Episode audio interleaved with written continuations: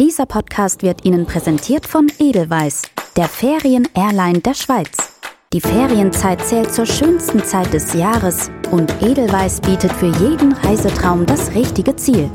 Sei es für erholsame Tage am Strand, das Erleben einer pulsierenden Metropole oder das Entdecken von fremden Kulturen.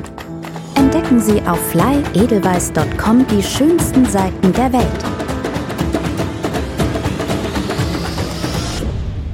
Sie hören eine neue Folge von Season Travel Podcast. Ich bin Stefan Barth und erzähle eine Reisereportage von Matthias Reimann. Bargen, Tromsø und die Lofoten. Bargen ist die südlichste Großstadt Norwegens, während das nördlich des Polarkreises liegende Tromsø als Tor zur Arktis gilt. Zwischendrin funkelt die einzigartige Inselwelt der Lofoten im Nordatlantik. Hansestadt Bargen die mit 290.000 Einwohnern zweitgrößte Stadt Norwegens schmiegt sich an die Küste der Provinz Westland. Wirkt sie auf den ersten Blick etwas provinziell, entdeckt man bei genauem Hinsehen eine dynamische Metropole mit hoher Lebensqualität. Sieben mächtige Berggipfel umschließen die Hafenstadt wie ein felsiges Perlenhalsband, das mit fotogener Anmut in eine atemberaubende Fjordlandschaft übergeht. Die Uferpromenade ist mit bunt bemalten Holzhäusern gesäumt. Der Stadtteil Bregen ist als Beispiel hanseatischer Baukunst in Norwegen Teil des UNESCO-Welterbes. Obwohl hier seit 1360 Handelswaren aller Art umgeschlagen wurden, war der Export von Stockfisch und Tran über Jahrhunderte die wirtschaftliche Lebensader der Stadt. Bregen entdeckt man beim gemächlichen Schlendern durch aparte Gässchen. Im alten Stadtteil haben sich Künstler und Kunsthandwerker und eine Reihe von Cafés und Restaurants niedergelassen. Das Fischereierbe Bargens ist noch heute am Fischmarkt lebendig. Hier werden fangfrische Schätze aus kalten nordischen Gewässern angeboten und in zahlreichen Restaurants aufgetischt.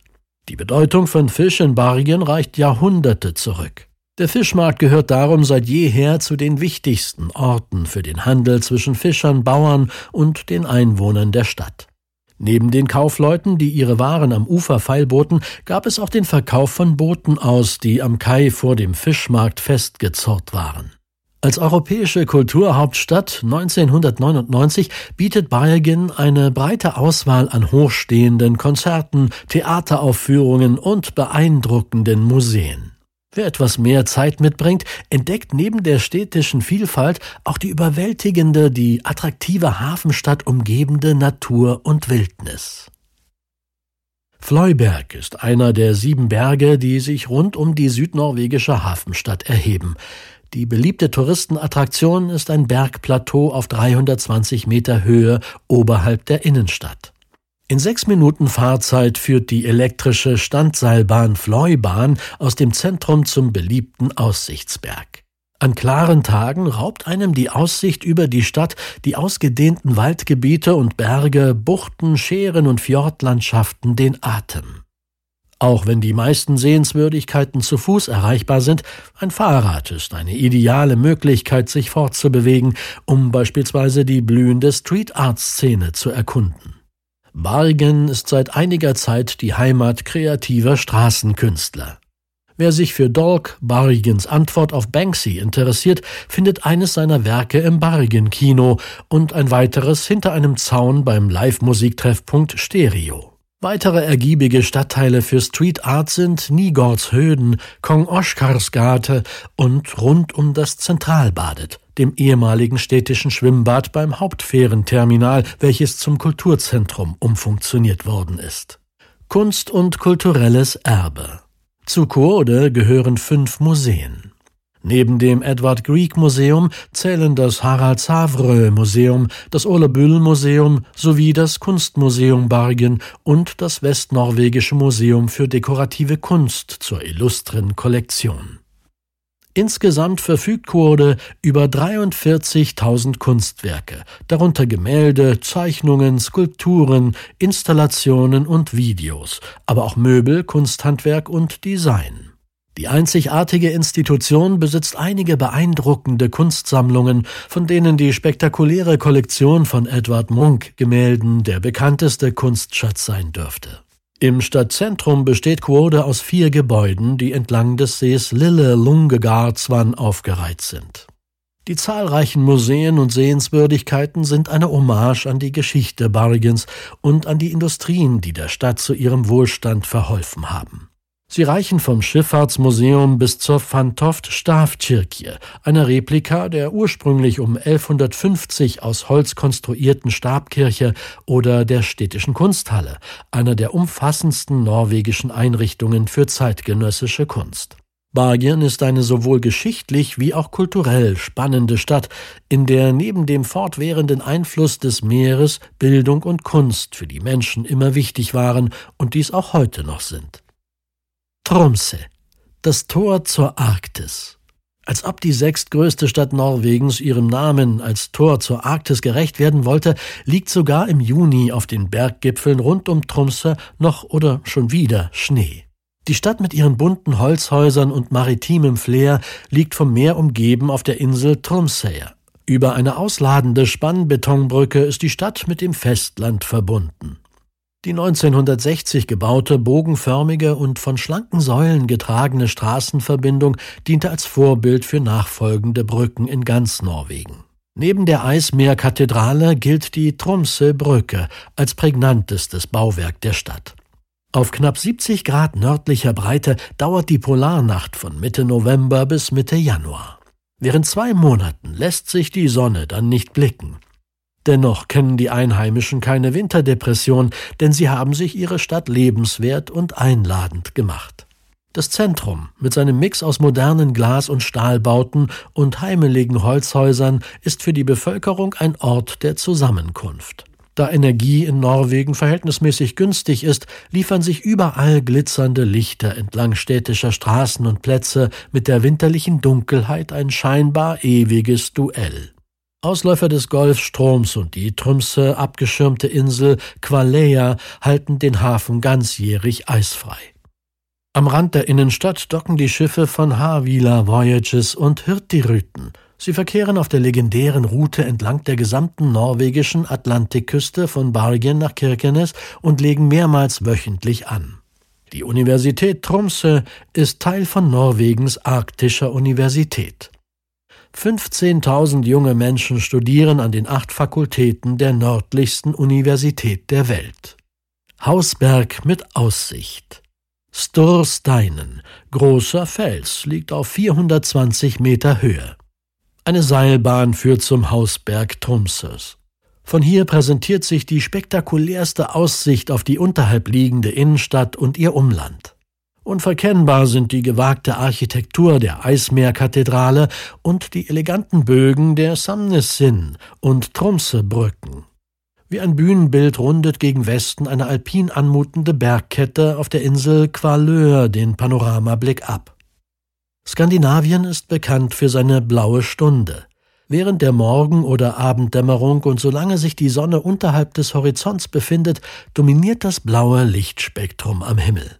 Vom Stursteinen ist dieses Phänomen ebenso beeindruckend wie die Aussicht während den Phasen der Mitternachtssonne, wenn unzählige Lichter in der Stadt zusätzlich funkeln und der Szenerie eine ganz besondere Magie verleihen. Die Eismeerkathedrale Isweds Kathedralen ist ein überwältigendes Bauwerk. Mit ihrer einzigartigen Architektur ragt sie hoch über die umliegenden Gebäude des Vorortes Tromstalen hinaus. Äußerlich ähneln die elf lamellenartig aneinandergereihten Dreiecke und die helle Außenbemalung aufgeschichteten Eisschollen. Die Kirche beherbergt das größte Glasmosaik Europas. Das Gotteshaus ist kein Bischofssitz und daher auch keine Kathedrale, sondern eine Kirche. Solch spitzfindige Details kümmern die sehr entspannten Einheimischen allerdings kaum, und so gehen sie lieber ihrem gewohnten Alltag nach. Insulare Wunderwelt Lofoten. Die Lofoten sind eine nördlich des Polarkreises liegende Inselgruppe. Der Archipel zählt zur Provinz Nordland. Die meisten der 80 Inseln sind durch Straßenverbindungen miteinander und damit auch mit dem Festland vernetzt. Seit einigen Jahren verbinden imposante Brücken zahlreiche Inseln und haben so die Region nicht nur für Einheimische leichter erreichbar gemacht.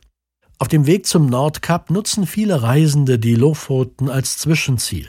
Ihrer magischen Schönheit wegen lohnt es sich, genügend Zeit für den Besuch einzuplanen. Von Narvik auf dem Festland führt eine durchgehende Route über den Hauptort Svolvai in den äußersten Südwesten des Archipels.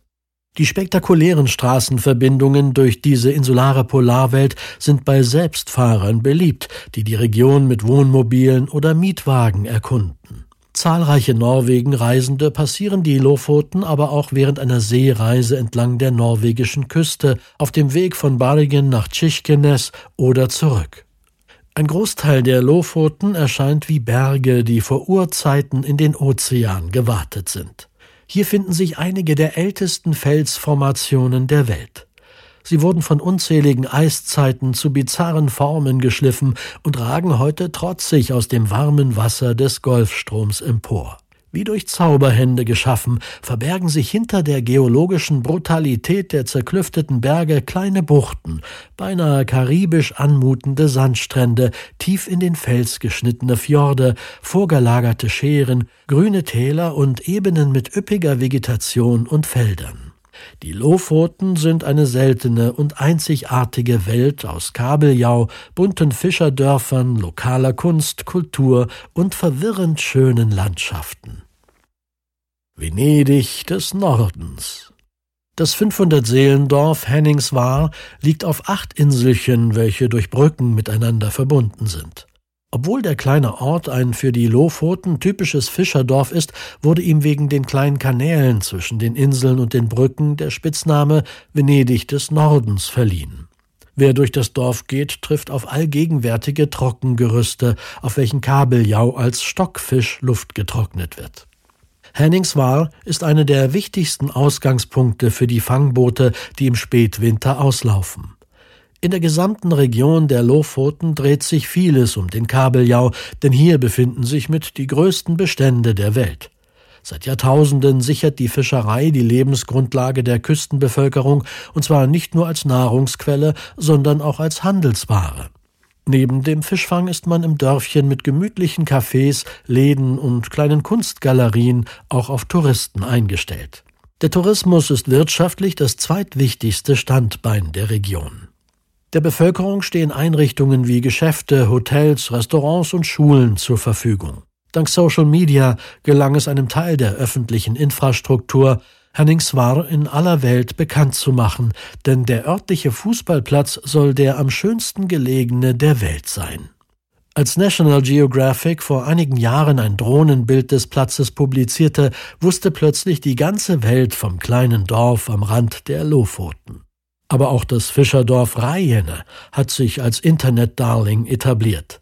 Mit seinen berühmten gelben und roten Holzhäuschen, die wie Pfahlbauten auf Stelzen stehend der felsigen Küste Land abtrotzen, ist Rheiene zum Social-Media-Star aufgestiegen.